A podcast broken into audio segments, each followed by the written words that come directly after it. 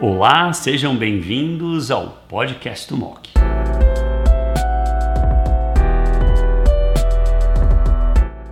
Olá a todos. Agora nós vamos falar sobre os highlights de câncer de endométrio e ovário. E nada melhor do que a doutora Graziella Dalmolin, que é uma das líderes da BP, membro do LACOG EVA, que vai falar então sobre esses tumores e os trabalhos mais importantes da ESMO 2023. Grazi, bem-vindo. Maluf, muito obrigada pela introdução e agradeço ao MOC mais uma vez pelo convite. Então, nós temos esse ano é um ano muito importante para o câncer de endométrio, esses highlights não são diferentes. E está claro pelos estudos, os quatro inibidores do checkpoint do PD1 PDL1, que combinar carbitaxol concomitante depois sequencial é claramente melhor para os pacientes que têm né, instabilidade de microsatélite. É isso, acho que é algo que está é, sólido e que é, é comum a todos os estudos. Para o paciente, que é um paciente que é proficiente, que é a maioria dos pacientes com câncer de endométrio, você recomendaria químio pura ou você pensaria se tivesse acesso no estudo DUI-E de junto com químio, né, associar durvalumab e olaparib? Acho que essa é uma pergunta importante, né? Acredito que a gente vai precisar de maior maturidade dos dados, mas hoje seria uma possibilidade para essas pacientes que nós sabemos que têm um prognóstico pior e que tem pouco ganho com a imunoterapia isolada.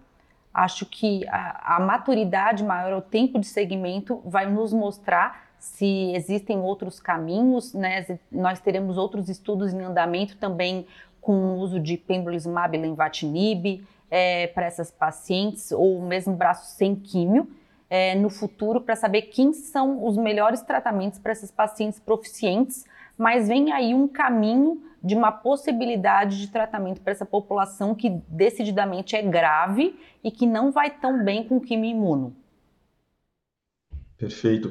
E imunoterapia em câncer de ovário, por outro lado, os estudos são todos negativos.